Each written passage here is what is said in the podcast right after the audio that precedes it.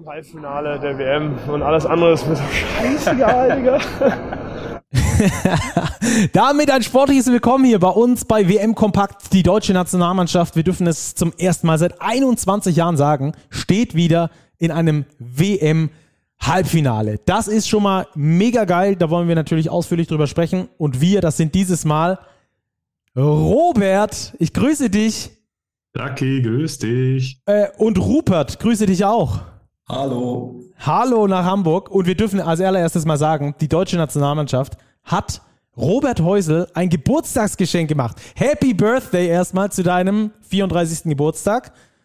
So ist es, aber als mittlerweile ja fast Basketball-Senior war das ganz schön nervenzehrend, was die deutsche Mannschaft da geliefert hat. Aber ich freue mich natürlich umso mehr, dass es geklappt hat ja, mit diesem Halbfinaleinzug.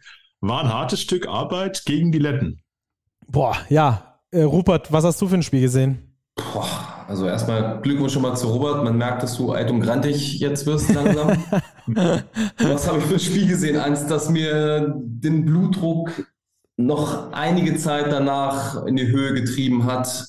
Sicherlich sportlich gab es bessere Spiele, da müssen wir nicht weiter drüber reden. Gewonnen ist gewonnen. Wir sind im Halbfinale. Es war ein super spannendes Spiel, was schon mal viel Freude gebracht hat. Dramatisches Spiel mit ganz wahnsinnig vielen Geschichten. Eine Geschichte ist sicherlich, dass Dennis Schröder nicht seinen besten Tag hatte. Ich finde aber, wenn man das komplett darauf fokussieren würde, würde man mehreren Sachen nicht gerecht werden. Einerseits sicherlich auch ihm, weil er zuvor uns durch die WM auch Teil mitgetragen hat, aber man würde vor allem den ganzen anderen Mitspielern nicht gerecht werden, die abermals eine Top, Top, Top, um im Pep Guardiola-Sprache mal zu sein, Leistung gebracht haben und den Schritt nach vorne gegangen sind, der notwendig war, teilweise ihre Leistungen aus den Vorrunden- und Zwischenrundenspielen konserviert haben. Man würde Franz Wagner nicht gerecht werden, der ein Top-Comeback abgegeben hat. Also alles in allem runde Sache und ich freue mich aufs Halbfinale und auf das, was noch kommt. Genau, das wollen wir jetzt auch nochmal vertiefen. Wir haben natürlich wieder unseren langen Arm nach Asien bemüht und werden das Ganze gleich mit Jens Leutnecker besprechen. Zuallererst wollen wir aber noch ganz kurz darauf eingehen, das ist hier keine Dennis Schröder Bashing oder sonst irgendwas, ähm, was uns auch auf den sozialen Medien vorgeworfen wurde. Wir gehen hier ganz sachlich analytisch vor, ähm, bringen das für euch äh, in der Breite in allen Dimensionen vor. Und ähm, so hart wie sich Dennis Schröder selbst gebasht hat, so hart können wir, könnten wir ihn nicht mal bashen, würden wir auch nie. Aber ähm, wir hören das mal in einem O-Ton nach dem Spiel. Erst Dennis Schröder und danach Franz Wagner. Viel Spaß dabei und jetzt schon mal ein großes Dankeschön an Matthias Marburg für die Anlieferung dieser Stimmen frisch nach dem Spiel. Also das war einer meiner schlechtesten Spiele in meiner Karriere äh, wahrscheinlich. Aber das sagt äh, alles aus äh, unserem Team, also wie unser Team äh, gebaut ist. Ähm, alle von der Bank, alle, die gestartet sind, haben mich getragen, ähm, haben trotzdem äh, sehr geil gespielt und ähm, ich glaube, das äh, sagt viel über unser Team aus. Und ähm, natürlich Franz Wagner wieder back, äh, sehr wichtig und äh, deswegen ist er auch MVP des Spiels geworden. Ich bin äh, sehr, sehr froh. Ja, ich glaube, äh, das macht so ein Team aus. Ähm, ich meine, Dennis ähm, carried uns äh, in den ganzen anderen Spielen. Ich glaube, ähm, ich es war für mich cool zu sehen, obwohl er ein bisschen gestruggelt hat, dass er immer weiter aggressiv war. Ähm, und er setzt immer noch den Ton für uns an. Ähm, und ja, wie gesagt, ich glaube, äh, das ist das Coole an der Teamsportart, dass wenn es bei einem nicht läuft, dass die anderen das ein bisschen auffangen können. Und ähm, es ist aber jetzt vorbei. Äh, das Spiel ist vorbei und wir, wir müssen uns jetzt voll aufs, aufs Halbfinale konzentrieren. Yes, wir konzentrieren uns dann später aufs Halbfinale. Jetzt rufen wir erstmal Jens und wollen mit ihm natürlich die komplette Bandbreite dieses Sieges gegen Lettland besprechen. Hier ist Jens Leutnecker und unser Gespräch mit ihm. Wir begrüßen jetzt unseren verlängerten Arm dieses Mal auf den Philippinen. Jens Leutnecker ist mit am Start. Du warst der Okinawa-Reporter, jetzt bist du unser Manila-Reporter. Äh, erstmal grüß dich und wie lief die Reise?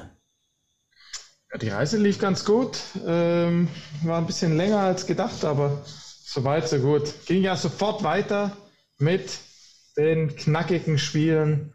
Ähm, zwei Halbfinals, äh, Viertelfinals, die jetzt, sagen wir mal, relativ frühzeitig entschieden waren und dann heute zwei richtige Kracher. Ja, Darüber wollen wir äh, jetzt natürlich ausführlich sprechen. Vielleicht noch eins, äh, um uns selber auch so ein bisschen in diese Mannschaft reinfühlen zu können. Äh, wie ist das Jetlag technisch von Japan auf die Philippinen? Gibt es da was? Gibt es da einen großen Jetlag irgendwie? Nee, ist kein Thema. Kein Zwei Thema. Stunden für die Mannschaft, Charter, zwei, zweieinhalb Stunden Flug, kein Problem. Und alle anderen haben vergleichbare, ähm, vergleichbare Reisen hinter sich gehabt. Okay. Dann äh, lass uns sprechen über Deutschland gegen Lettland. Du warst natürlich hautnah mit dabei. Erstmal die Halle. Was hat das für eine Atmosphäre gegeben dort? Wie hat sich das angefühlt? Am Fernsehen war es so, dass viele Letten da waren, die Stimmung gemacht haben. Wenig Deutsche. Stimmung war aber ganz gut.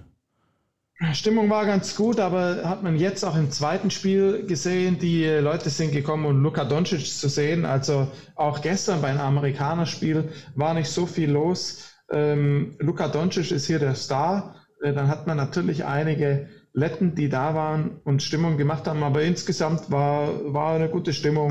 Äh, es ist jetzt nicht so gewesen, wie es in Okinawa war. Äh, das liegt auch an den Ticketpreisen und ähm, wie die FIBA hier ja, die, die Preisgestaltung gemacht hat.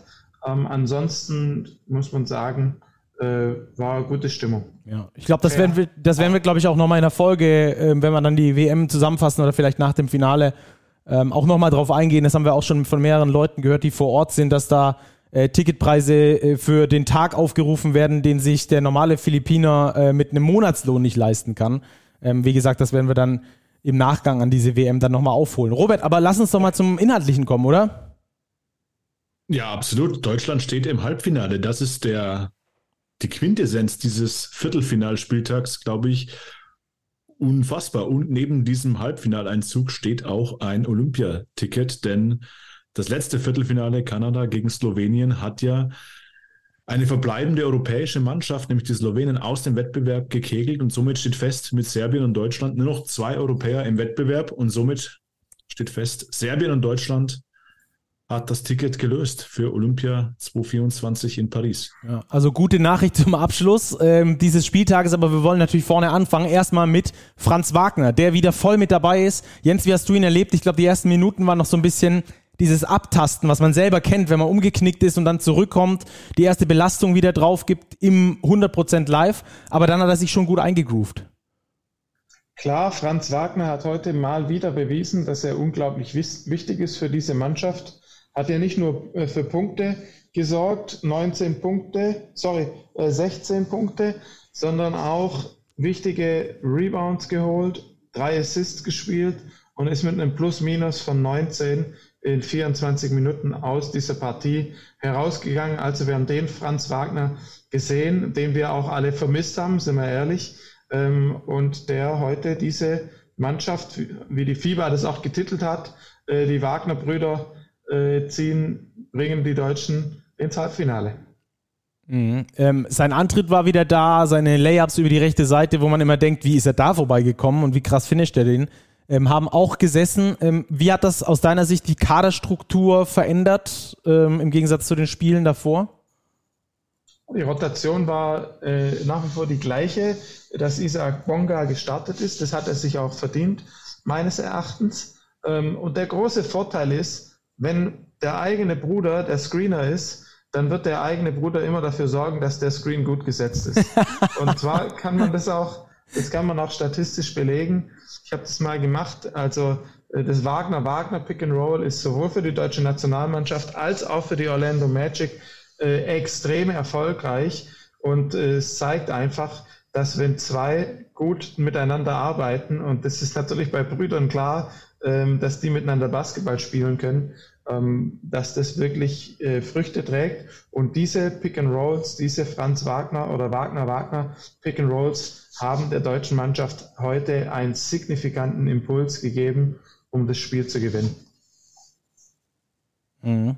Robert, vor allem das Team äh, außenrum, außer, äh, äh, also neben den Superstars, da nehme ich mal Franz Wagner mit rein, der hat zwar ein gutes Spiel gemacht, aber ansonsten das Team außenrum, um Dennis Schröder, wenn wir das äh, beim Namen nennen wollen, äh, war, glaube ich, absolut äh, wichtig heute einmal mehr in diesem Turnier.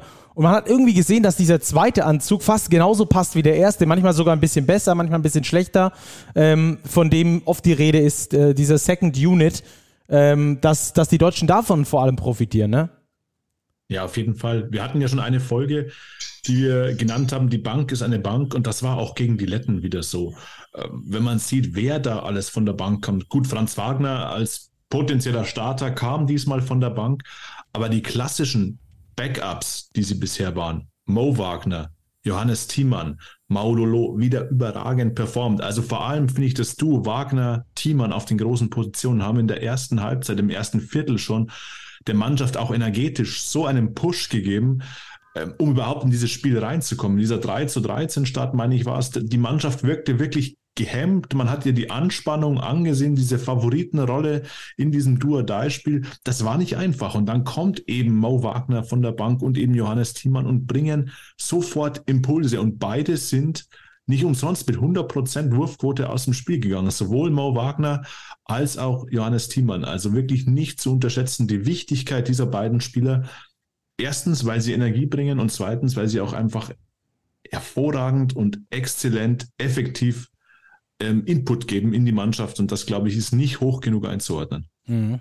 Die Rolle von Dennis Schröder, die wollen wir gleich noch äh, beleuchten. Ich würde es gerne aber das äh, Pferd von hinten aufzäumen, wie man es so schön sagt. Ähm, Jens, wenn ihr äh, die Letten angeschaut habt vor dieser Begegnung, ähm, was habt ihr für ein Spiel von der lettischen Mannschaft erwartet? Die haben immerhin die Franzosen geschlagen, die haben die Spanier geschlagen ähm, und ähm, die, von denen war auch schon klar, Deutschland mag der Favorit sein, aber an sich ist das eine Mannschaft, die immer eklig zu spielen ist. Also was habt ihr davor erwartet und was habt ihr dann tatsächlich auch bekommen äh, gegen diese Mannschaft? Vielleicht äh, erstmal in der lettischen Offensive, weil ich finde, wenn man sich mit einer Mannschaft schwer tut, ist es ja viel zu einfach zu sagen, wir haben kein gutes Spiel abgeliefert, sondern da gehört eine zweite Mannschaft dazu, die ein sehr gutes Spiel abgeliefert haben. Das haben die Letten gemacht. Ja, äh, ich hole ein bisschen aus und erinnere an das Viertelfinale bei der Europameisterschaft zwischen Serbien und Italien. Ich weiß nicht, wer das gesehen hat. Mitbekommen hat es auf jeden Fall jeder, als die Italiener richtig Feuer gefangen haben und die Serben dann einfach fast schon abgeschossen haben, äh, mit zwei, zweistellig Punkten in Führung gewesen sind. Und das war so ein Effekt, wo man sagt, da hat eine Mannschaft einfach Feuer gefangen. Ähm, und die Letten haben in diesem Turnier unglaublich Feuer gefangen. Ähm, ich möchte das belegen anhand einer äh, Shot Quality Metrik, die von Synergy erhoben wird. Ähm, und zwar schauen die immer, welche Art von Wurf hat der Spieler jetzt bekommen. War das jetzt ein äh, Dreier aus dem Dribbling? War es ein komplett freier Dreier oder ein Layup oder äh, war es war es ein Freiwurf? Und da haben die Letten eine Shot Quality von roundabout einem, äh, sorry, 0,9 Punkten pro Wurf hatten sie sich erarbeitet. Getroffen haben sie aber 1,20 Punkte pro Wurf. Ist das so ein das bisschen, also können wir das so einschätzen wie Expected Goals und Expected ja. äh, und Goals, die tatsächlich gefallen sind? Im Fußball kennt man das ja mittlerweile. Ganz genau. Expected ganz Points genau. und tatsächliche erzielte Punkte.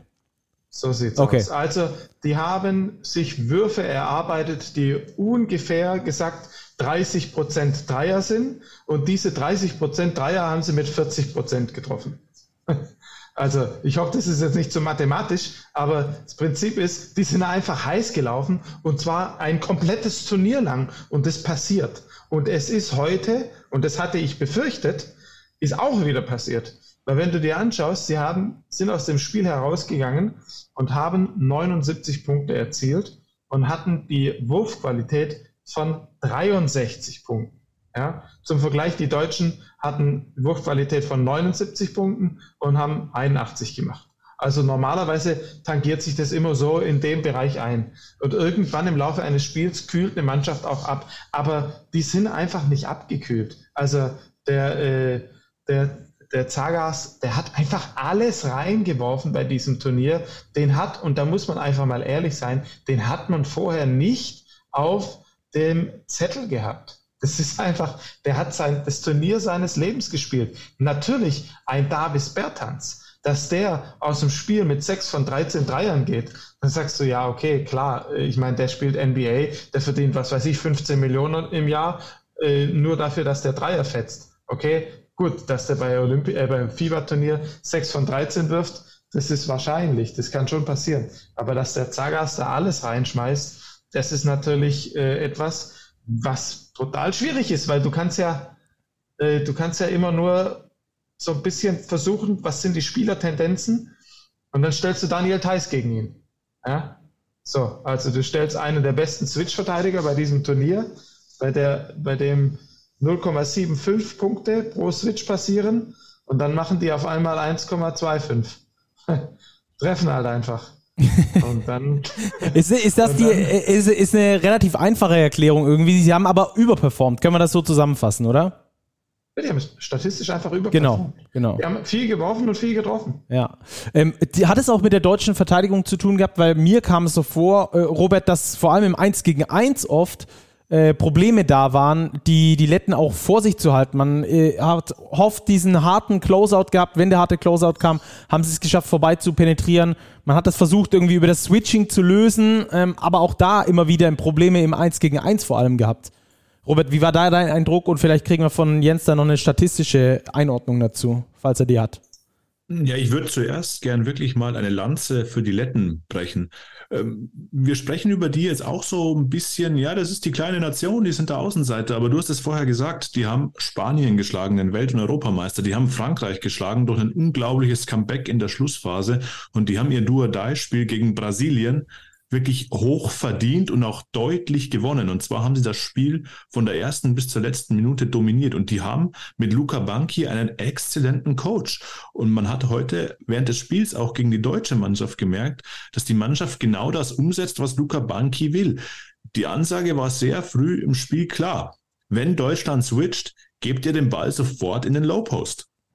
Und das haben die Letten gemacht. Sie haben dann entweder direkt den Pass gefunden oder über den Umweg einen Pass auf den Flügel und dann in den Lowpost, vor allem zu Roland Schmitz oder zu Andres Grajulis, der diese Mismatches, die er hatte, gegen Dennis Schröder, gegen die anderen deutschen Guards wirklich hocheffektiv ausgenutzt hat. Und ich finde, die Letten, sie mögen überperformt haben, aber ich finde, sie haben auch überperformt, weil sie einen ganz strukturierten Basketball gespielt haben. Und sie sind bei sich geblieben. Sie haben über die kompletten 40 Minuten, auch gegen die deutsche Mannschaft, ihren Gameplan durchgezogen. Sie haben die Würfe, die sie bekommen wollten, auch bekommen.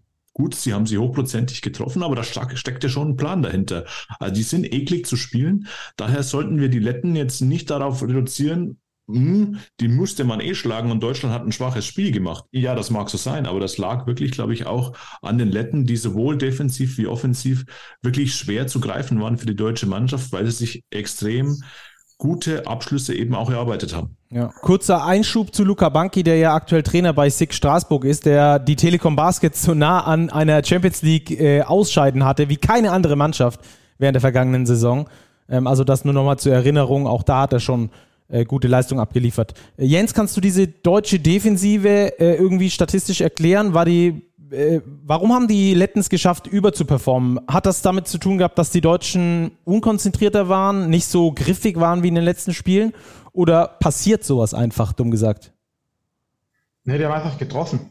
Ähm, und das war meines Erachtens super Analyse von Robert.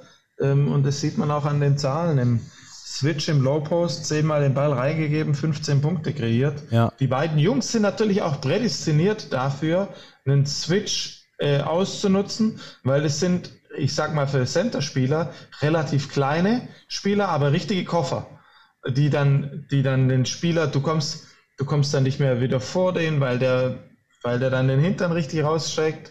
Und das haben die richtig gut gemacht. Und die Guards haben es auch, haben diese Anspiele sehr gut inside gebracht.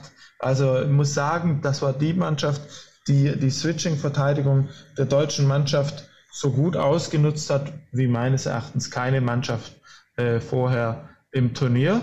Ähm, taktisch, technisch, ganz klarer Plan, ist sehr gut umgesetzt und äh, völlig zu Recht im Viertelfinale einer FIBA-Weltmeisterschaft. Ja, dann lass uns äh, auf die andere Seite des Feldes schauen, auf die Offensive der deutschen Nationalmannschaft, die ähm, sehr viel mehr gestruggelt hat als in den vergangenen Spielen. Wir haben das gegen Georgien schon erlebt, wir haben das auch ähm, im Spiel gegen die Slowenen erlebt, dass die ersten Viertel, jeweils das erste Viertel des Spiels äh, gegen die Slowenen sogar die erste Halbzeit oder gegen die Georgier war es die ganze erste Halbzeit, ähm, dass es da nicht ganz so rund lief. Die Mannschaft hat aber irgendwann reingefunden in dieses Spiel. Dieses Mal war das nicht der Fall. Äh, ich glaube, da gibt es mehrere Erklärungen dafür. Ähm, eine, die äh, sehr nahe liegt, äh, äh, lassen die Statistiken von Manu Baranjak ähm, rauslesen. Der hat ja auf Twitter äh, gepostet, die Playtype-Stats, wo sehr deutlich rauskommt, dass sie viel mehr Isolationen gespielt haben, die deutsche Mannschaft, als in den letzten Spielen. Dadurch viel weniger Assists und dabei auch noch ineffizienter gewesen. Also sie haben es einfach nicht geschafft, um das auf Deutsch zu übersetzen den Ball in Bewegung zu bringen, aus der Bewegung raus ähm, sich, sich offensive Optionen zu generieren und damit dann auch in Probleme gekommen, das Ganze effizient abzuschließen. Kann man das so kurz fassen, Jens? Das kann man so fassen. Es ist halt so, wenn eine Mannschaft switcht, dann ist es bei unserer Guard Power einfach realistisch, dass man versucht, im 1 gegen 1 äh, einen Vorteil zu kreieren, im besten Fall in die Zone kommt und dann, ähm, und dann das Mismatch ausnutzt. Das ist der erste Punkt. Ich habe hier noch andere Zahlen. Und zwar rufe ich jetzt mal die Zahlen auf ähm, aus Isolation gegen Australien. Ähm, gegen Australien hatte die Mannschaft 24 Isolations. Das, beim heutigen Spiel waren es 27, also vergleichbares Volumen. Ebenfalls Switch All Defense.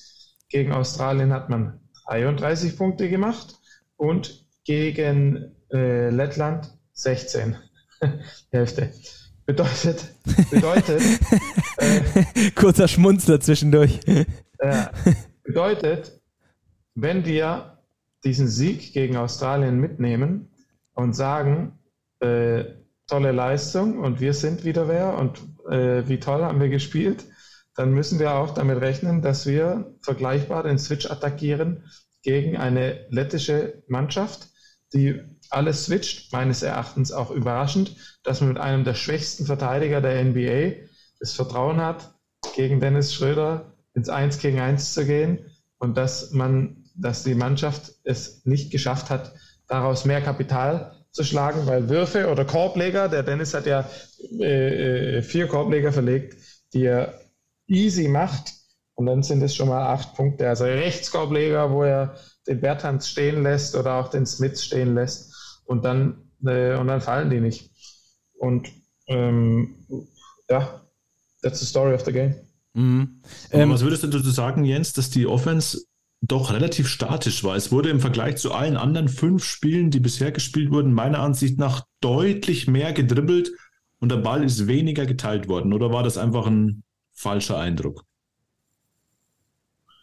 Äh, ich glaube, also das kommt wirklich immer darauf an, welche, welche Verteidigung spielt der Gegner und bei einer Switch-All-Defense gibt es auch nicht so viel Platz, den Ball wirklich bewegen zu lassen. Ähm, was ich sagen kann, ist, dass man ähm, definitiv daran arbeiten muss, dass mehr Spielerbewegung mhm. äh, abseits vom Ball passiert. Und äh, ich glaube, Dennis Schröder ist da der Erste, der sich das Spiel anschauen wird und dann seine ähm, seine Aktionen bewerten wird. Und dann schaut man sich an, was hat funktioniert, was ist ein guter Wurf, was ist ein schlechter Wurf. Und dann geht es da weiter. Du ja. hast auch einen O-Ton von ihm, glaube ich, Stacki. Genau, den haben wir vorhin schon gespielt im Intro. Ähm, eines der schlechtesten Spiele, die er überhaupt je gespielt hat in seiner Karriere, hat er gesagt. Ähm, was, äh, glaube ich, jeder gesehen hat. Äh, ich hatte das Problem damit, bei diesem Spiel, weil es ist ja kein Ding, äh, ein schlechtes Spiel abzuliefern. Vor allem, wenn du äh, einer der Starspieler bist, die Mannschaft verlässt sich auf dich, dann stehst du natürlich unweigerlich auf der ganz großen Bühne. Ähm, und dann so ein Spiel abzuliefern, fällt dann natürlich mehr auf, wie jetzt beispielsweise ein Joe Vogtmann, der für mich auch ein ganz schlechtes Spiel abgeliefert hat ähm, äh, auch einem Plus-Minus-Wert von minus 11 rausgegangen ist, ähm, der fällt nur nicht so auf. Ähm, andererseits müssen wir natürlich auch sagen, dass äh, Dennis früher, in seinen früheren Tagen dafür bekannt war, es mit der Brechstange zu versuchen, ähm, sich irgendwie in dieses Spiel reinzuackern. Und äh, ich habe aus meiner Sicht äh, zumindest das Gefühl, dass ein Führungsspieler Führung übernehmen muss, wenn er vor allem dein, dein Spezialgebiet das Scoring ist, dann musst du das äh, auch machen, dann musst du es auch forcieren, wenn du die ersten drei, vier Würfe nicht getroffen hast, auch den neunten oder zehnten noch nehmen. Nur wenn es dann anstatt wie bisher 13,6 Würfe pro Spiel, dann in diesem Spiel plötzlich 26 sind und du aber nur vier davon getroffen hast, dann hast du halt ein großes Problem. Dann äh, hast du es mit der Sprechstange versucht. Ich finde vor allem im vierten Viertel, als dann nochmal dieser Run gekommen ist, wo die Letten rangekommen sind, auch dieser letzte Angriff, den da ähm, Dennis Schröder versucht hat auszuspielen, das war alles nicht so im Flow. Und ähm, ich glaube, das hatten, das war dann auch das, was, was viele bemängelt haben, ganz allgemein äh, auf Twitter oder sonst irgendwo, wo man das gelesen hat, dass er versucht hat zu übernehmen, aber mit der Brechstange. Und wenn es an einem Tag mal nicht funktioniert und du hast das schlechteste Karrierespiel ähm, gerade am Laufen, dann äh, ist mit der Brechstange zu versuchen, ist dann aus meiner Sicht zumindest die falsche Taktik. Hast du da irgendwie Statistiken, wo du sagen kannst, so war es, so war es nicht?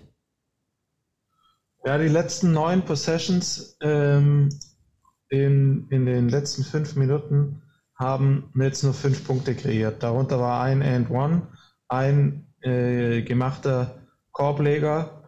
Ähm, okay. Ich sag mal so, vielleicht, vielleicht kann man sagen, dass es einfach einen Ticken zu viel gewollt hat und dann, ähm, und dann das Mismatch geritten hat. Meines Erachtens hat er auch gut Zeit von der Uhr genommen. Dann haben die wieder ein paar Würfe getroffen. Da ist dann auch schon ein bisschen das, was mit reingespielt. Ich finde das jetzt äh, keine, ich finde es keine schlechte Strategie, ein Mismatch zu suchen. Das ist, das ist auch das, Robert, äh, du warst äh, unter Trinkieri bei, bei vielen Bayern-Spielen in der Halle. So hat Trinkieri jedes Euroleague Playoff-Spiel beendet, das knapp war mit Wade Baldwin. Du hast deinen schnellen Spieler probiert, zu, einen Mismatch äh, zu handen. Das ist das, was in der NBA passiert. Das ist das, was Luka Doncic macht. Das ist das, was ein Shea Gilches Alexander äh, hier in den letzten fünf Minuten macht. Ich finde das keine schlechte Strategie, insbesondere dann, wenn du jedes Mal einen Wurf und eine Offensiv-Rebound-Möglichkeit bekommst. Ja, ich, ähm, ich fand es nur aus dem, äh, aus dem Hinblick äh, schlecht, weil es andere Optionen gegeben hab, hat, die in diesem Spiel viel besser funktioniert haben als dieses Isolation Play. Ich, das war nur ein Bauchgefühl. Jetzt ist es statistisch ja. nach dem Spiel auch, auch belegt, dass die ISOs überhaupt nicht funktioniert haben, dass sie auch viel zu viel gespielt wurden. Und da vielleicht eher mit dieser Line-Up zu spielen, die super funktioniert hat und da ein bisschen mehr Flexibilität auch im Coaching zu haben und zu sagen, Mensch, Dennis funktioniert heute überhaupt nicht. Ich probiere es weiterhin mit Loh, Bonga, Wagner, Wagner, Thiemann, das war aus meiner Sicht die Top äh, 5, die sich gefunden hat während dieses vierten Viertels, wo es auch diesen großen Run dann gab, um den ersten Elf-Punkte-Vorsprung herzustellen. Mhm. Da hätte ich mir ein bisschen mehr Mut von Gordy Herbert gewünscht, um zu sagen, Dennis ist unser Star, keine Frage, aber vielleicht musste dann die letzten Minuten nicht auf dem Spielfeld stehen, sondern wir kriegen das auch anders gewuppt. Wie hast du das wahrgenommen, Robert? Ganz ähnlich. Ich habe ja diesen Tweet äh, gemacht, ähm, wo ich geschrieben habe, Deutschland hat dieses Spiel trotz Dennis Schröder gewonnen. Der ist natürlich ein Stück weit überspitzt vielleicht, aber ich bleibe hier bei meiner Meinung, auch wenn es viel Gegenwind gab. Dieses 0 von 9 zur Halbzeit, okay, das passiert. Wir hatten in der Halbzeit in unserer WhatsApp-Gruppe auch Kontakt und haben, waren uns alle einig, okay, so eine Halbzeit wird Dennis Schröder nicht nochmal spielen. Er kam dann raus im dritten Viertel, hat es wieder versucht, dann kam auch mal ein Layup, der ging in Transition, aber prinzipiell ist der Wurf nicht gefallen und die Layups sind nicht gefallen. Dann ging er auch wieder auf die Bank, dann kam die von dir angesprochene gut funktionierende Formation, wo man sich auf 11, 14 Punkte absetzen konnte. Dann bringt ihn Gordy Herbert auch wieder zurück, was auch legitim ist, dein Starting Point Guard dann wieder zu bringen. Aber dann hätte ich mir auch gewünscht, nachdem die nächsten zwei, drei Aktionen wieder unerfolgreich geendet sind, okay, nimm ihn wieder raus. Ich glaube, das hätte das Ende dieses Spiels für die deutsche Mannschaft deutlich weniger nervenzehrend machen können. Einfach weil Dennis nicht den Tag hatte, den er die ersten fünf Spiele hatte. Er hat fünf Spiele lang auf MVP-Niveau agiert. Für mich war er bis dahin oder ist es immer noch ein Top 5, Top 3 MVP-Kandidat in diesem Turnier. Aber da muss man eben sagen, die deutsche Mannschaft hat andere Optionen, die haben gut funktioniert. Da hätte ich auch Gordy Herbert in die Pflicht genommen, ihn da vielleicht draußen zu lassen. Aber am Ende ist es ja gut gegangen. Das muss man auch sagen. Das Spiel wurde gewonnen. Das heißt, übermorgen, morgen wird vermutlich niemanden mehr das Wie zum Erfolg gegen Lettland interessieren. Aber das war einfach ein Spiel, wo die vorher von dir angesprochene Brechstange doch ein bisschen zu sehr rausgeholt wurde für meinen Geschmack und man hätte es einfacher haben können. Ich glaube aber auch, dass Dennis Schröder, er hat es ja selbst gepostet, er hat es gesagt im Insta Live, es war das schlechteste Spiel seiner Karriere, dass ihm das gegen die Amerikaner im Halbfinale nicht nochmal passieren wird. Und er hat aber auch zeitgleich gesagt, es war auch ein Erfolg aller anderen elf Spieler, das aufzufangen. Und das, glaube ich, muss man auch hervorheben. Diese deutsche Mannschaft hat es geschafft, ein Spiel, ein Duodai-Spiel zu gewinnen gegen eine wirklich unangenehme gegnerische Mannschaft, obwohl ihr Star 4 von 26 geht. Und das zeigt die Qualität dieser deutschen Mannschaft. Die Spanier haben das nicht geschafft, die Brasilianer haben das nicht geschafft, die Franzosen haben das nicht geschafft. Die deutsche Mannschaft hat es irgendwie hinbekommen und das ist das, was zählt. Jens, ganz kurz noch vor deiner, äh, vielleicht kannst du es mit in deine Antwort einbinden. Wir hatten nämlich eine Hörerfrage genau zu dem Thema von Chris Aust. Der hat gefragt, war es ein Coaching-Fehler, die Starting Five so lange spielen zu lassen? Insbesondere Dennis Schröder. Die zweite Fünf war gut. Mit Dennis ähm, war es eher statisch. Vielleicht kannst du es irgendwie mit einbinden, wenn du eh zu dem Thema noch was sagen wolltest. Also ich habe persönlich als Head Coach in der Regionalliga gecoacht. Ich habe ein BBL-Spiel gecoacht ähm, und habe unzählige Spiele als Analyst oder als Assistant Coach gemacht. Ich persönlich hätte nicht die Eier gehabt, um Dennis Schröder in der entscheidenden Phase auf die Bank zu setzen. Das ist meine persönliche Meinung. Ich glaube, dass du mit einer Mannschaft, mit deiner Starting Five, mit deinem Starspieler lebst und im Zweifel stirbst. Das ist meine Meinung ich sehe, es gibt viele andere Meinungen, aber ich habe auch schon ganz viele Spiele gesehen, wo dann alle irgendwo hinglotzen, aber niemand schaut auf den Korb. Ja? Mhm. Wenn ihr euch mal genau äh, das Spiel gegen Australien anschaut, da gab es immer wieder Situationen, da guckt jeder nur auf den Dennis. Wo ist der Dennis? Wo ist der Dennis? Wo ist der Dirk früher? Ja, da hat jeder noch nicht mal auf den Korb geschaut, sondern nur geschaut, wem kann ich jetzt, wann kann ich dem Dirk jetzt den Ball geben? Und in so einer Mannschaft, die du so konstruierst, dann zu sagen, jetzt äh, nehmen wir einen anderen Spieler, der jetzt uns äh, in, zu Olympia schießen soll. I doubt it. Also da muss ich echt sagen, da muss ich sagen, das kann man von außen so beurteilen. Warum hat er nicht einfach dieses und jenes? Es ist einfach zu kritisieren. Genau. Aber Svetislav Pesic hat richtig auf die Mütze bekommen von den serbischen Medien, als er einen Sub gemacht hat, der ausschließlich ein Defensiv-Sub war, weil er einen Stop gebraucht hat. Dann hat er den Stop bekommen, aber es, hat, es gab dann keine, äh, keine Spielunterbrechung, um, um Bogdanovic wieder reinzubringen. Und dann kam, und dann war er zu lange auf der Bank. Und dann hast du das Spiel verloren. Und dann was? Und dann sagt jeder, wie kann man einen Spieler, der die ganze Weltmeisterschaft alles weggerockt hat, wie kann man denn den auf die Bank setzen? Wie blöd ist der Trainer? Genau, ich glaube, ich glaube, ähm, äh, das ist dann auch die, die Antwort auf die, auf die Frage von Chris aus. Das war kein Coaching-Fehler aus deiner Sicht. Ähm, und ich glaube, dass es da einfach um Verantwortlichkeit geht und wer die Verantwortung für was übernehmen möchte. Äh, weil, wenn, denn, wenn, wenn Deutschland dieses Spiel verloren gehabt hätte, hätte jeder gesagt, Dennis Schröder hat dieses Spiel verloren, hat uns dieses Spiel ja. verloren, weil er es mit der Brechstange erzwingen wollte. Wenn äh, er, wenn Gordy Herbert aber Dennis Schröder nicht spielen lässt, sondern auf der Bank lässt und das Spiel geht dir verloren, dann hat Gordy Herbert das Spiel verloren. Weil der hat, äh, muss dann dafür die Verantwortung übernehmen, genau dieses ähm, äh, Pesic-Bogdanovic-Ding äh, da. Also ich glaube, dass es da, ähm, dass man gerade in, in Notsituationen, da gebe ich dir recht, oder, oder in, in besonders druckvollen Situationen, ähm, auf, auf altbewährtes zurückgreifen soll, weil da einfach ähm, Mechanismen greifen, die tief in diesen Spielern drin sind und du brauchst einen Leader, auf den du dich verlassen kannst. Das tut die Mannschaft, glaube ich, auch. Andererseits bin ich da anderer Meinung als du und sage, ähm, wenn ein Star so einen schlechten Tag hat und wenn es Michael Jordan ist, dann lasse ich den trotzdem auf der Bank. Meine Meinung, ich bin aber auch nicht mhm. an der Seitenlinie. Dürft ruhig. Ähm, vor okay. allem, vor allem, Jens, lass mich ganz kurz einhaken. Du sagst, du brauchst einen Spieler, der mich zu Olympia wirft ich glaube, das hätte es gar nicht gebraucht in dieser Schlussphase. Die Deutschen hatten fünf, sechs, sieben Minuten in diesem Spiel, wo diese Fesseln ein bisschen abgefallen waren, wo dieser Flow da war, wo man auf 14 Punkte weg war. Und ich glaube, hätte man das hier noch weiter laufen lassen, wäre es gar nicht zu dieser Crunch-Time gekommen und man hätte das Spiel relativ entspannt zu Ende spielen können. Aber das ist alles nur konjunktiv. Ähm, ich glaube, wir sind uns alle einig, das Spiel von Dennis Schröder war nix der kann es besser, er wird es besser machen und wir werden ihn auch im Halbfinale gegen die USA ähm, besser sehen und besser brauchen.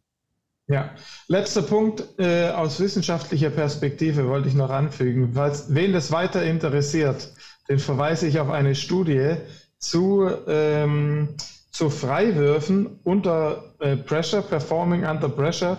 Und da hat sich herausgestellt, dass ähm, NBA Prospects in der NCAA schlechter geworfen haben, weil sie additional pressure hatten, zusätzlichen Druck. Diesen zusätzlichen Druck hatte Dennis Schröder heute auch. Ja. Also wäre vielleicht ein Argument dafür gewesen, ihn nicht äh, spielen zu lassen. Aber ähm, er hat ihn spielen lassen. Sie haben das Spiel gewonnen und damit kann man eigentlich unter dem Strich nur sagen, ja, war dann vielleicht knapper, als es hätte sein müssen, aber alles richtig gemacht, weil you never know, äh, was sonst passiert wäre. Von daher müssen wir dann Haken dran machen, sagen, ähm, die haben das Ding gewonnen. Äh, Dennis Schröder hat es vielleicht nicht gewonnen. Vielleicht hat er es auch am Schluss gewonnen mit irgendwas, was wir nicht sehen. Was hätte, wäre, könnte passieren, hätte sein können. Ähm, ist so wie es gelaufen ist, ist es optimal. Deutschland steht im WM-Halbfinale. Dazu würde ich gerne noch zwei Sachen mit euch besprechen.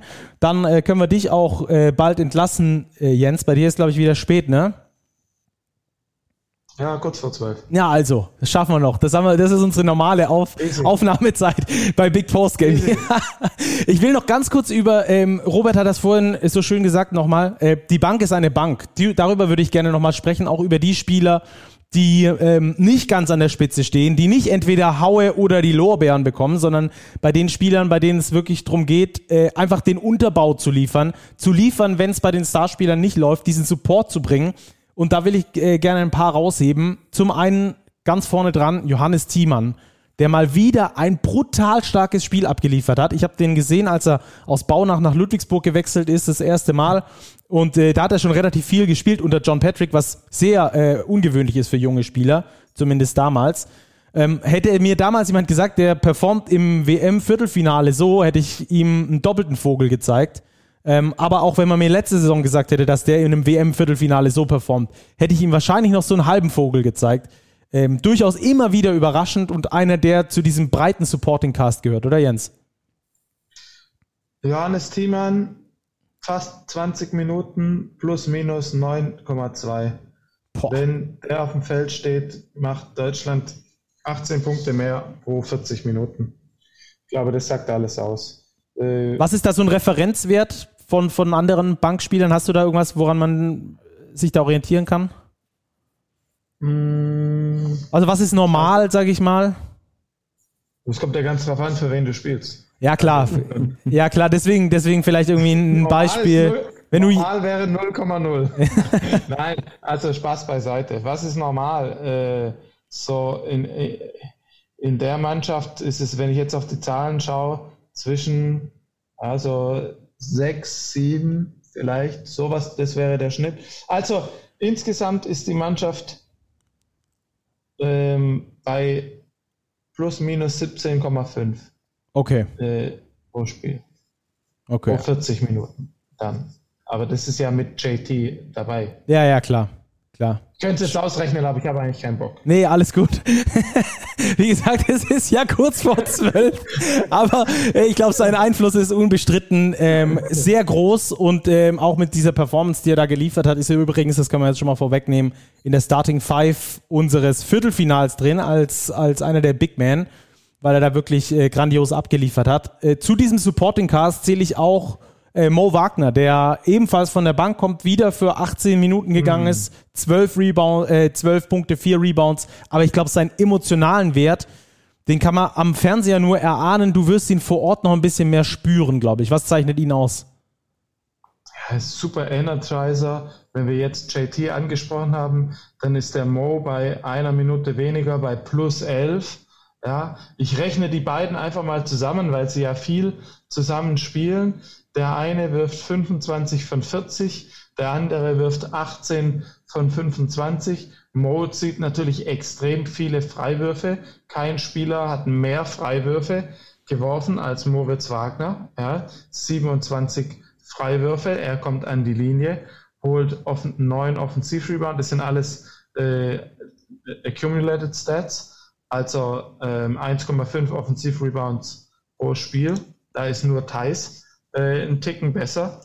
Äh, die beiden Jungs bringen so viel Energie, so viel Dampf und, ähm, und ich finde, das ist genau das, was die Nationalmannschaft, was eine, eine exzellente Nationalmannschaft braucht.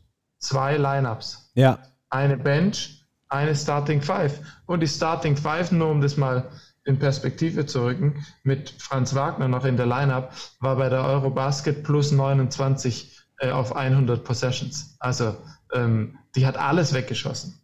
Und jetzt haben wir eine Bank. Und, ähm, und dann ist natürlich immer die Frage, gegen wen tritt auch diese Bank an und gegen wen tritt die Starting Five an? Ja? ja. Also Australien spielt halt mit Paddy Mills und Josh Giddy und äh, mit all den Jungs, die richtig gut zocken können in der Starting Five, aber hinten äh, äh, rücken sie dann ab. Wenn der Dennis gegen den Nick Kay oder wen auch immer geht, dann hat der keine Chance. Ja. Äh, Robert, äh, drei weitere Spieler, die wir noch vielleicht rausheben können. Es ist ein sehr breiter Supporting Cast, deswegen müssen wir da auch natürlich drüber sprechen. Maodolo heute mit zu einem okayen Spiel, hat diese, äh, diesen Run eingeleitet mit der mit der Five, äh, mit der auf dem Feld stand.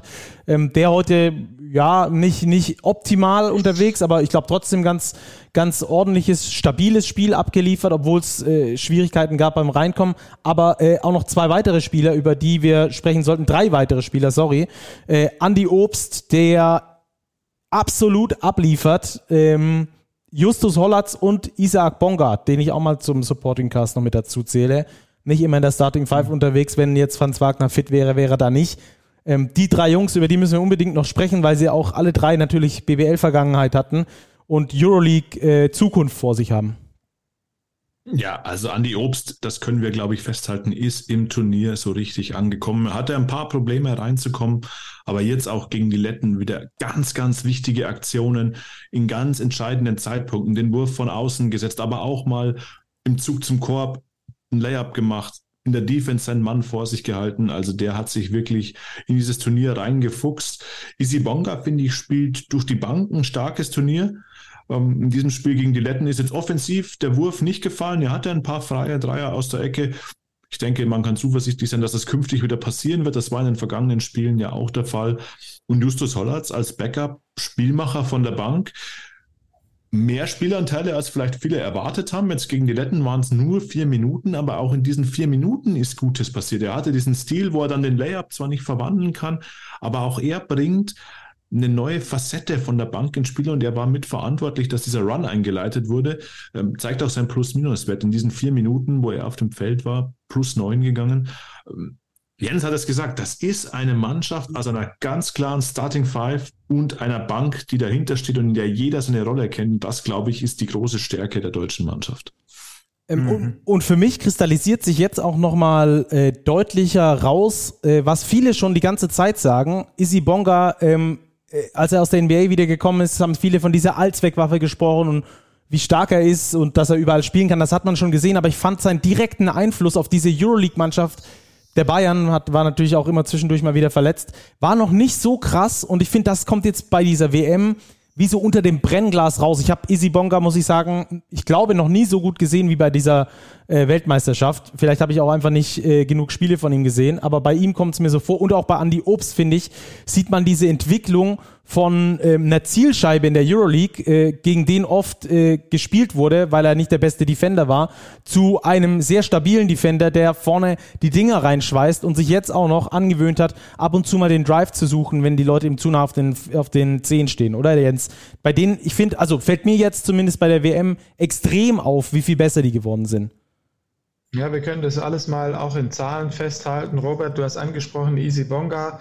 Er wirft drei Dreier pro Spiel. Er trifft diese mit 39 Prozent. Unglaublich wichtig. Ja. Ich spreche auch an Nils Giffey. 2,4 Dreier, 42 Prozent. Dann Justus Hollatz, 10 Minuten oder 9,5 Minuten pro Spiel. Das ist wahrscheinlich mehr, als die meisten Leute erwartet haben plus 7,3 in der Plus-Minus-Bilanz. Ja. Äh, Andi Obst, muss ich nichts erzählen.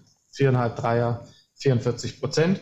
Und wenn man all das zusammenfasst, ähm, dann sieht man hier bei den Team Averages, dass die Bench Points bei den Deutschen bei 40 sind und die des Gegners sind bei etwas weniger als 27. Jetzt muss man, da darf man den statistischen Fehler nicht machen, dass es spielt ja nicht immer gleich viel Bank beim Gegner wie, ähm, wie, wie bei der deutschen Nationalmannschaft, auch wenn es da mal den einen oder anderen Blowout gibt. Aber es gibt schon mal so eine Richtung an, wo man sieht, okay, die Bank, die kreiert hier ganz schön viel und, ähm, und macht defensiv einen tollen Job. Ja, und selbst wenn die Bank nicht so viel spielt und das nicht direkt vergleichbar ist, sieht man trotzdem, finde ich, daran, dass die Bank vielleicht auch mehr spielt als beim Gegner. Und das spricht ja auch wieder dafür, dass du einen breiteren Kader hast, der ähm, nicht, nicht so weit auseinander ist im Niveau, sondern dass du immer, immer neue Leute reinfeuern kannst, die eben ihre Spezialaufgaben haben und die auch toll ähm, erledigen.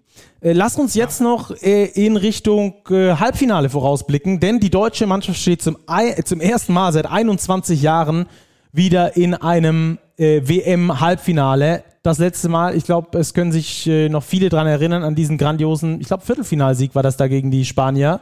Nowitzki über Garbajosa, wenn ich äh, mich recht entsinne.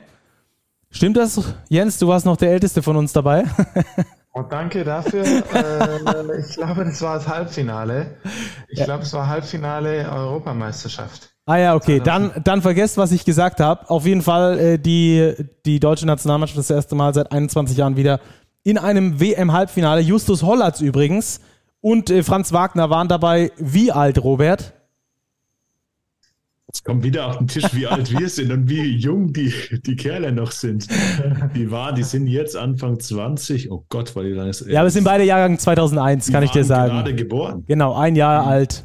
Verrückt. Das war die WM in Indianapolis. Richtig, richtig. Serbien damals übrigens Weltmeister, äh, also auch da die Serben und die Deutschen in einem WM-Halbfinale. Deutschland spielt gegen die USA. Da wollen wir jetzt noch ganz kurz vorausgucken. Jens, ich habe es vorhin schon gesagt, die 1 gegen 1 äh, Verteidigung gefühlt aus meiner Sicht nicht so griffig, nicht so gut wie in den letzten Spielen. Das wird gegen die Amis, glaube ich, das A und O werden, oder?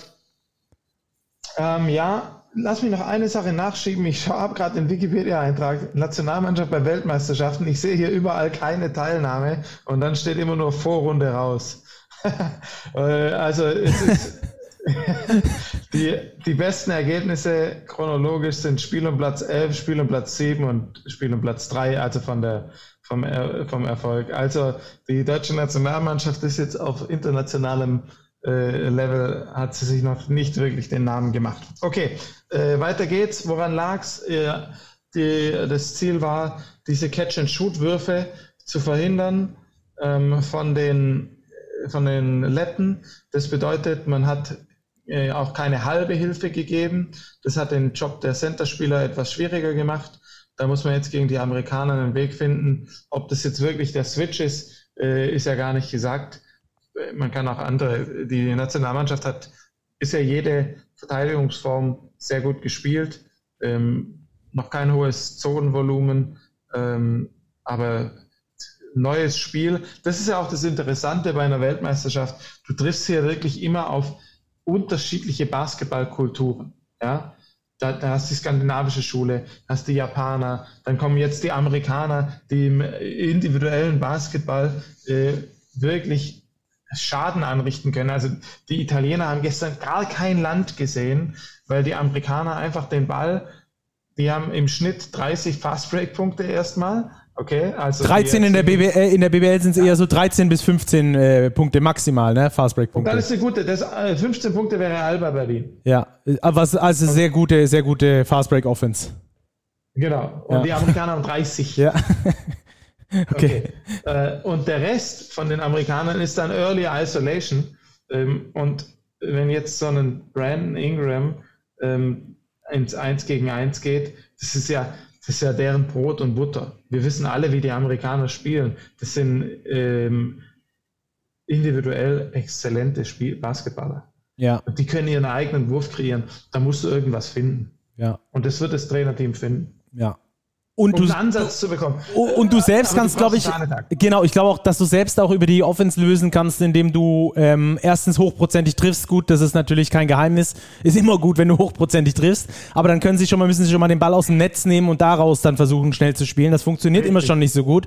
Harten Ja. Offensiv-Rebound crashen, dass sie da auch Probleme kriegen. Ja. Ähm, auch viele Leute brauchen, die du bindest dadurch quasi, die auch mit zum Rebound müssen, weil sie sonst so viel herschenken. Das sind schon mal so ein paar kleine Ansatzpunkte, mit denen man es äh, versuchen kann, die Amerikaner äh, zu schlagen. Aber Robert, du hast es ganz gut gesagt. Äh, ich glaube, wir hatten das äh, unter uns geschrieben, ähm, wo du gesagt hast, so zwei von zehn Spiele kann es geben, wo die Deutschen die Amerikaner schlagen können, oder?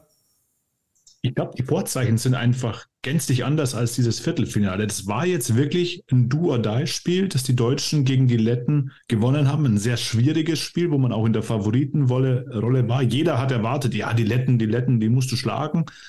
Jetzt bist du in einem Halbfinale, das heißt, du spielst sicher um eine Medaille und du spielst gegen die Amerikaner, wo du in jedem Fall Außenseiter bist, auch wenn du als einzige Nation im Turnier noch umgeschlagen bist. Du bist Außenseiter gegen Team USA.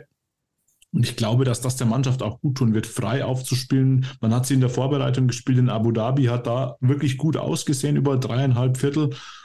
Ich glaube, der deutschen Mannschaft muss nicht Angst und Bange sein vor Team USA. Man kann jetzt befreit aufspielen und ich freue mich sehr auf dieses Spiel, denn ich glaube, man kann in dem Spiel wieder nur gewinnen. Jens, sind die Amis so schlagbar wie selten zuvor für eine deutsche Mannschaft? Ja, für eine deutsche Mannschaft deshalb so sehr, weil die deutsche Mannschaft so gut ist wie selten zuvor. Genau, und die Amis nicht in Optimalbesetzung da sind, was sie eigentlich bei Weltmeisterschaften nie sind. Das sind sie, ich wollte gerade sagen, das sind sie bei Weltmeisterschaften eigentlich nie. Ich habe bei uns auch geschrieben, ähm, dass was ist, was ist die Hauptmetrik für die Amerikaner? Das ist die Turnover-Rate vom Gegner. Ja? Diese Offensive, da kann man jetzt keine Coaching-Klinik draus äh, machen. Also das ist, das ist einfach Basketball, den, der in der NBA gespielt wird. Man kann dazu sagen, es ist Zocken, aber es ist halt Zocken von einem Spieler, der 30 Millionen dafür bekommt äh, und, und der weiß, wie man zockt. Also haben sie da schon äh, eine äh, freie Linie. Und wenn man das jetzt mal anschaut, die haben eine Turnover-Rate vom Gegner von 18 Prozent. Okay, das bedeutet, du greifst fünf mehr oder weniger, greifst du fünfmal an und einmal ist der Ball weg. Und das bedeutet schon mal Fast Break Dank oder sonst was. Auf der anderen Seite, äh, eine Mannschaft, die vergleichbar hohe Turnover-Rate hat, ist übrigens Serbien. Und von Serbien wissen wir alle, wo deren Steckenpferd ist. Also immer in der Verteidigung. Mannschaften von Svetislav Besic erst recht immer in der Verteidigung. Und die Amerikaner haben halt dazu noch eine äh, sehr gute Offensive.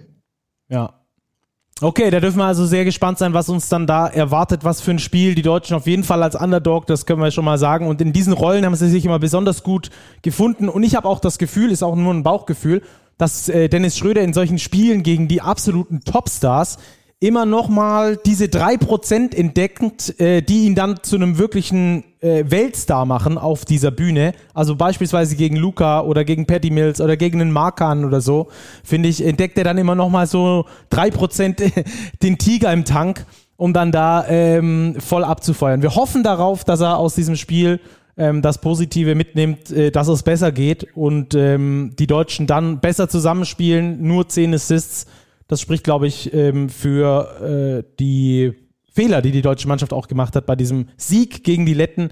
Ähm, die deutsche Mannschaft steht im WM-Halbfinale. Das ist die Nachricht und äh, darauf sind wir alle sehr gespannt. Jens, danke dir auf jeden Fall auf die Philippinen schon mal. Wir hören uns dann am Freitag wieder. Ähm, das zu übrigens sehr guter Zeit läuft, dieses Spiel für die Deutschen. Ich hoffe, dass da die Einschaltquote nochmal nach oben knallt und wir dann dort äh, sehr vielen Leuten ein geiles Spiel bieten können die deutsche Nationalmannschaft und ihr da in Manila. Jens, mach's gut. Super. Danke dir. Bis dann. Bis dann. Jo, ciao. ciao. Danke dir. Gute Nacht. Ciao. Das also Jens Leutenecker äh, und unser ausführliches Gespräch über dieses Spiel. Wir haben auch schon vorausgeblickt auf Deutschland gegen die USA. Das ist also das Halbfinale dann, das erste seit 21 Jahren. Ich muss das immer wieder sagen, weil es mich echt vom Hocker haut. Ich bin die ganze Zeit so ein bisschen auf der Bremse noch, auf dieser Euphoriebremse gewesen, weil ich immer dachte, mh, hm, wenn dann so ein Do-or-Die-Spiel mal hinten runtergeht, dann bist du ruckzuck weg und dann zählt auch dein 5-0 davor nichts. Was heißt nichts, aber dann ist es schon irgendwie eine Enttäuschung. Jetzt aber ist Halbfinale und äh, das hört sich doch ziemlich geil an. Ähm, lass uns noch kurz die anderen Viertelfinals auch einordnen. Die sind nämlich schnell erzählt, ähm, um dann auch noch aufs andere Halbfinale kurz einzugehen. Äh, Ruppi, USA, Italien, ganz klare Geschichte, oder? Ja, mega klar. 100 zu 63. Die Italiener nie mit einer Chance. Also sie hatten ja durchaus am Anfang ein paar freie Würfe und es gab mal Lücken in der US-Defense. Die war Italien nicht in der Lage auszunutzen, konnten da keinen Druck aufbauen. Und dann ja, hat sich dann doch die Klasse, die individuelle Klasse, das Talent die spielerische Qualität und auch vor allem die Athletik der US-Boys durchgesetzt. Ja, mir hat so ein bisschen dieses italienische Feuer gefehlt, ähm, das man von Pozzecco eigentlich kennt, vom Coach, der das auch auf die Mannschaft übertragen kann, aber da war sehr wenig Kampf mit dabei. Die haben sich relativ schnell aufgegeben, sind da auch in ihre Einzelteile zerfallen über diese Partie. Das war nicht so schön. Ähm, übrigens, das ein Argument, finde ich zumindest, in allen Viertelfinals fast gesehen, bis auf das Deutsche, das wirklich knapp war, dass hohe Spiele dann doch auch äh, zustande kommen, gerade in so äh, Do-or-Die-Spielen, ein Achtelfinale dafür einzuführen, dann hättest du vielleicht zwei Runden, wo es ausschließlich hohe äh, Siege geben würde. Das wäre nicht so schön. Mhm. Von daher diese zweite Gruppenphase aus meiner Sicht da, äh, das spricht da auch nochmal dafür, weil wir das Eine neulich Frage schon dazu noch, ja. wo mich mal eure Meinung interessieren würde. Die Amerikaner hatten ja kurz vor Schluss noch diesen durch die Beine alley von Tyrese Halliburton auf Paulo Banquero. Ich glaube, es war Banquero. Wie fandet ihr das? Demütigend oder kann man machen?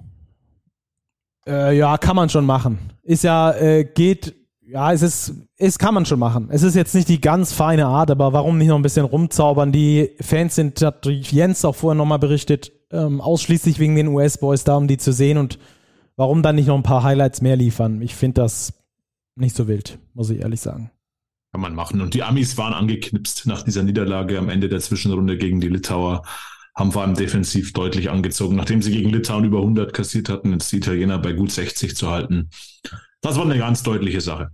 Serbien, gutes Stichwort und Litauen. Robert, wie hast du das Spiel gesehen? Wow, hochklassiges Spiel mit extrem guten Serben.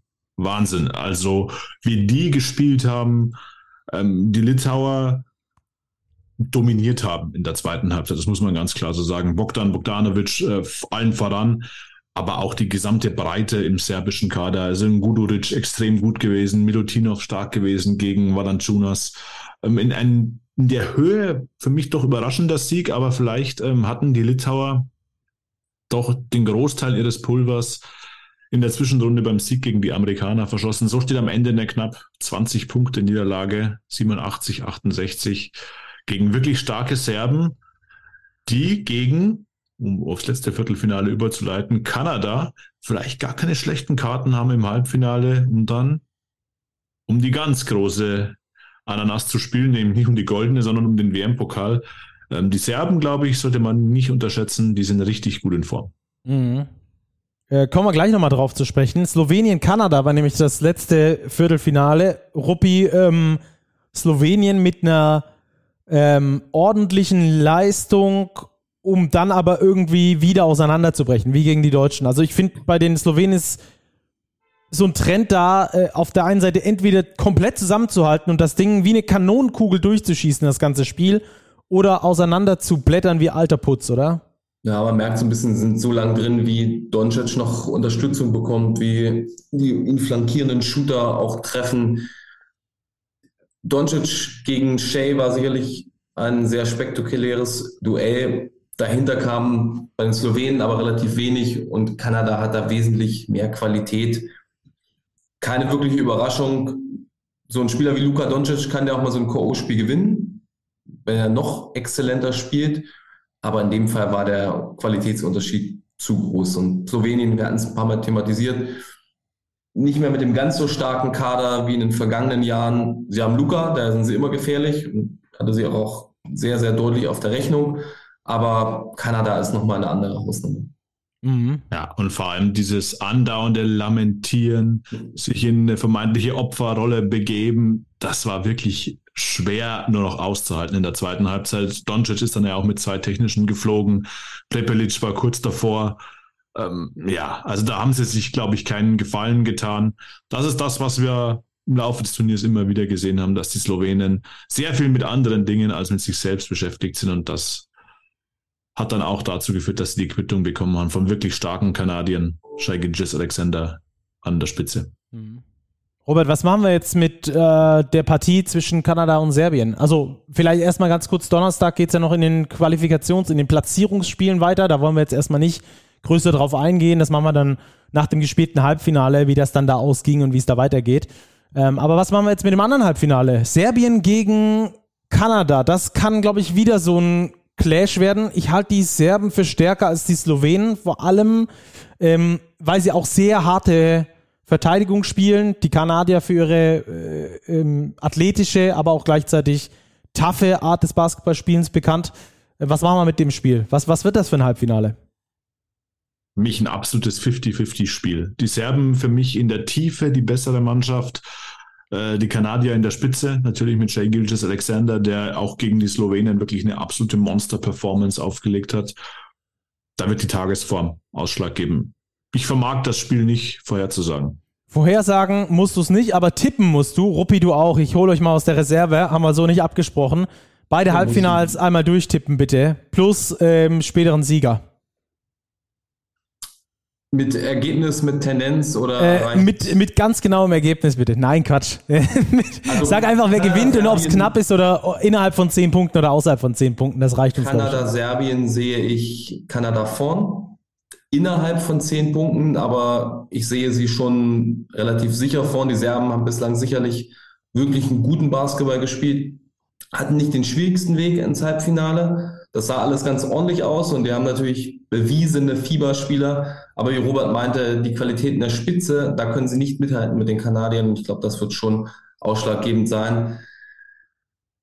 Das andere Halbfinale, das ist so ein bisschen Kopf gegen Herz. Der Kopf sagt doch, die US-Amerikaner machen das außerhalb von zehn Punkten, fürchte ich. Also wir haben dann Finale USA-Kanada und wer gewinnt das? Ich bin der ganze Zeit schon auf dem Vorwege der größte Kanada-Bandwagoner überhaupt gewesen und sage auch, Kanada hat im Finale den besten Spieler auf dem Feld mit Shea Gilgis Alexander. Ach, und irgendwie haben mich die letzten Spiele doch so ein bisschen von abgebracht und ich tendiere zur USA, wenngleich ich es Kanada mehr wünsche. Und dann im Spielplatz 3 gewinnt Deutschland gegen Serbien. Robert? Ja, dann gehe ich im Halbfinale mit den Serben hätte schon Charme irgendwie dieser Last Dance von Svetislav Pesic ohne Jokic, ohne Micic, ohne Lucic da ins Finale einzuziehen. Wie gesagt, ist ein 50-50-Spiel, aber wenn Rupi auf die Kanadier tippt, tippe ich auf die Serben. Im anderen Spiel, ich befürchte auch, dass es die USA regeln wird. Aber Deutschland holt dann in einem dramatischen Spiel um Platz drei die Bronzemedaille, weil die Kanadier, glaube ich, dann, denen ist das dann egal. Weltmeister? Weltmeister wird die USA. Stacki. Halte ich dagegen. Äh, Deutschland, Serbien im WM-Finale. Deutschland wird Weltmeister und Clash of the Americans gibt es dann im Spiel um Platz 3 und die Kanada, die Kanada, genau, die Kanadier schlagen Team USA ähm, in ihrer Lieblingssportart, also in der amerikanischen Lieblingssportart. Okay. Ist Basketball die Lieblingssportart? Ich glaube Football, oder? Äh, ja, aber auf jeden Fall ist es in Kanada nicht Lieblingssportart. Ich ja. glaube, es ist schon höher gerankt in den USA, von daher. Das stimmt, das ja. stimmt. Hierzu noch eine Hörerfrage, sehr interessant, die wollen wir natürlich noch mit einbinden. Dann Andreas Geim hat gefragt, würde Steve Kerr einen oder mehrere Spieler von Team Deutschland im Team USA spielen lassen? Wenn ja, wen? Boah, klar. Hau mal raus, Ruppi. Jeder einen Pick. Jeder einen Pick. Bevor du Dennis Schröder sagst, sage ich Franz Wagner. er macht schon zwei Picks. Okay. Wagner, äh, Schröder, ja klar, oder Robert? Andi Obst. Mm. Ja, Schröder, Mo Wagner kann ich mir auch noch vorstellen, dass der ähm, eben auch wegen dieser Art und Weise des Spielens, weil er das auch sehr gut kennt, ähm, dort mitspielen könnte.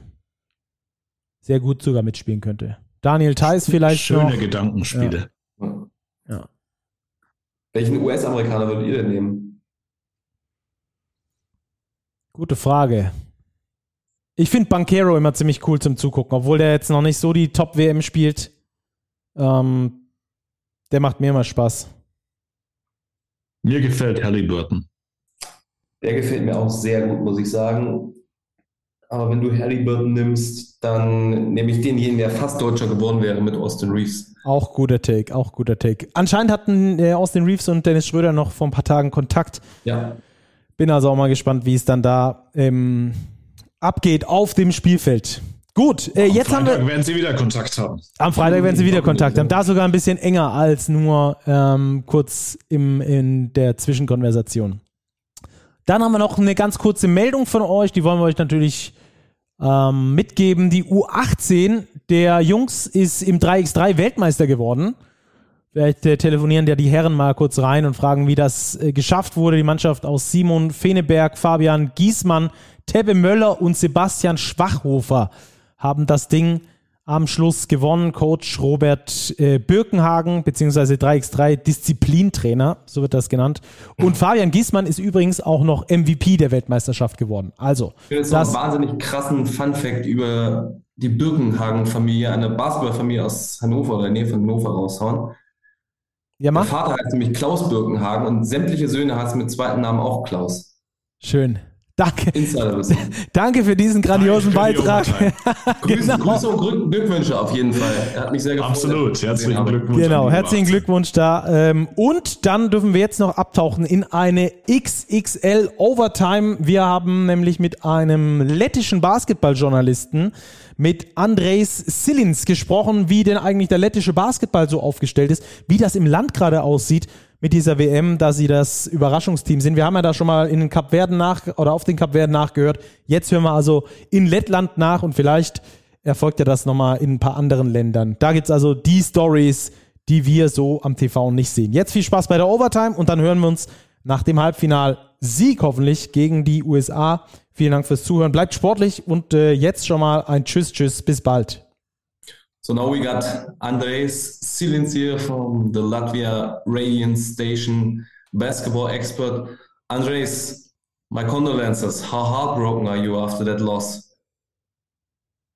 I mean, uh, it's still an achievement for Latvian basketball. We are first time in the World Cup, and uh, no one expected us to go this far. So we are still proud of our team, and the team is proud of our our fans, and and vice versa. So uh, we still have something to fight for, and I hope we will have enough uh, in us still to do it.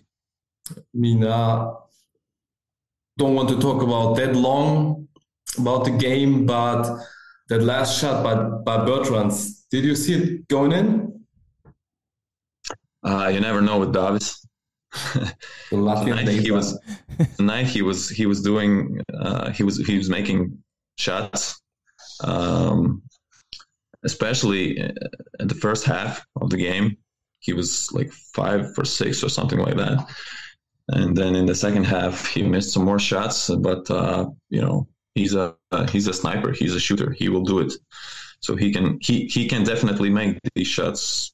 Um, unfortunately, he didn't this time. But to be honest, this World Cup so far has been fantastic for Latvia. No one even expected you guys making it out of the first group stage. Nevertheless, out of the second, now we're here in the quarterfinals. Like you say, still have to play for the fifth spot and your ticket for the Olympic qualification tournament. I think you already got that. Yeah, we have it already, but uh, Yes. you know, the every victory will help us to gain our positions in the world rank, ranking. Because uh, I think the FIBA World Ranking was the the main reason why we had such a death group uh, in in the group stage. Because we just were not high enough in the rankings. How big? How big? Or how's the atmosphere right now in Latvia? I mean, I know Latvia is big ice hockey country, for example, but today, how many people watch the games? What about basketball in Latvia? you know, uh, basketball definitely uh, has a tradition. Uh, we are the first champions of Eurobasket, 1935, so it it goes way back.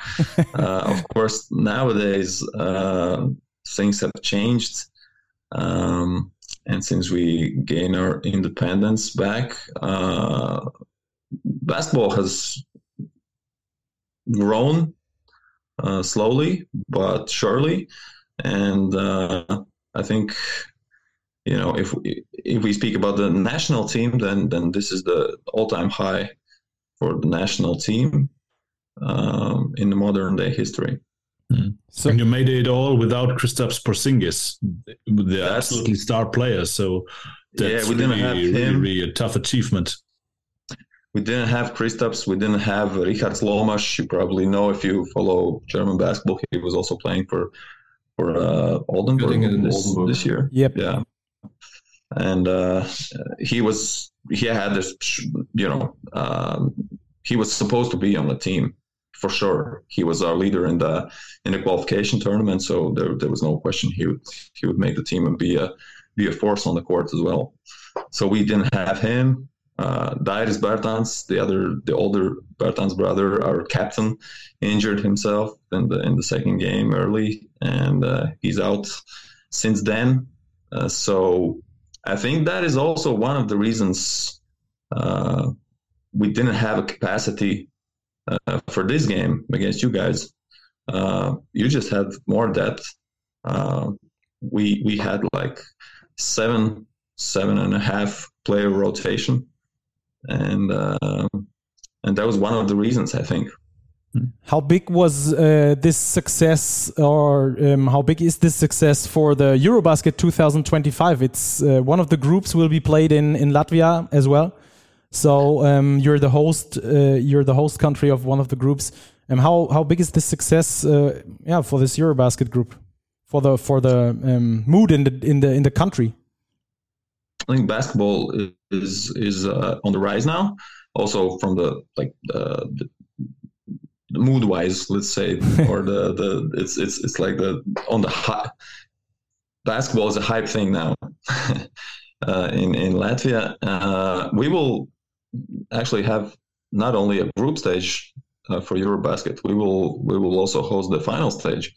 So the next Eurobasket champions will be crowned here in Riga.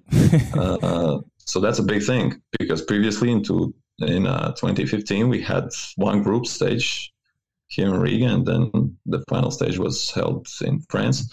This time we will, you know, have all the best games and the best best uh, of the best here uh, in our homeland.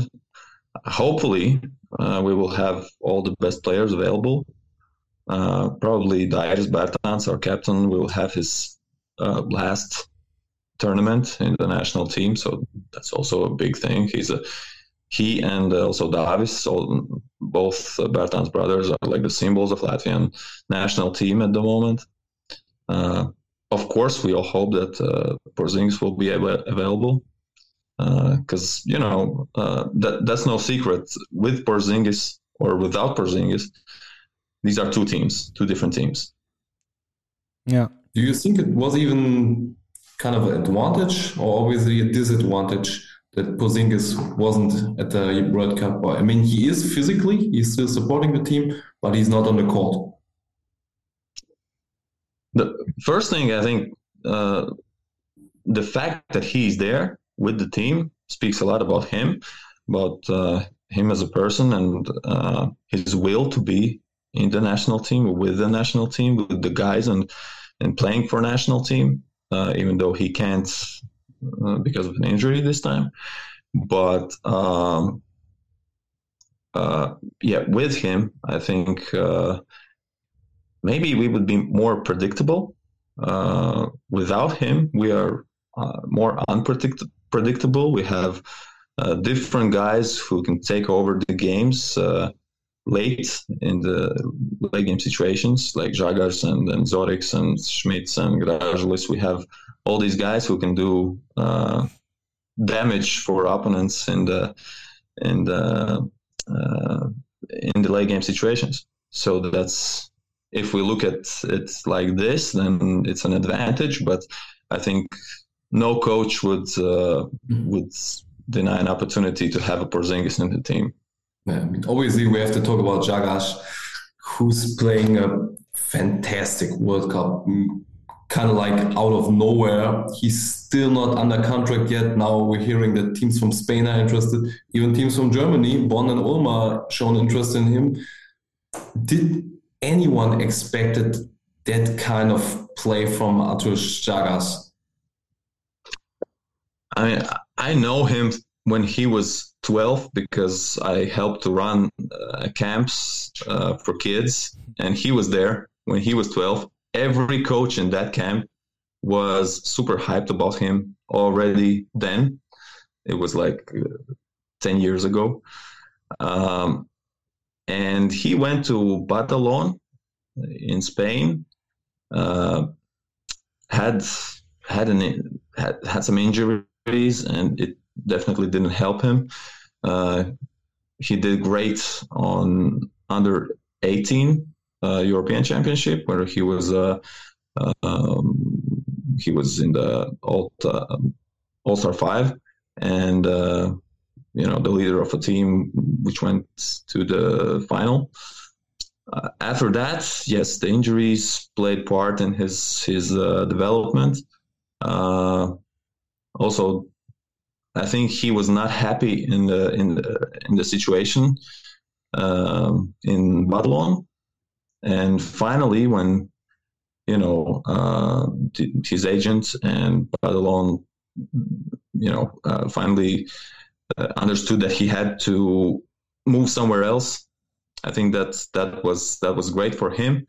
He had a great season last year in Lithuania, and uh, so probably for for uh, for the world stage, it's a big big surprise for for uh, basketball fans who are not following uh, basketball on a daily basis uh, and deep enough. Maybe it's also a surprise here in Latvia.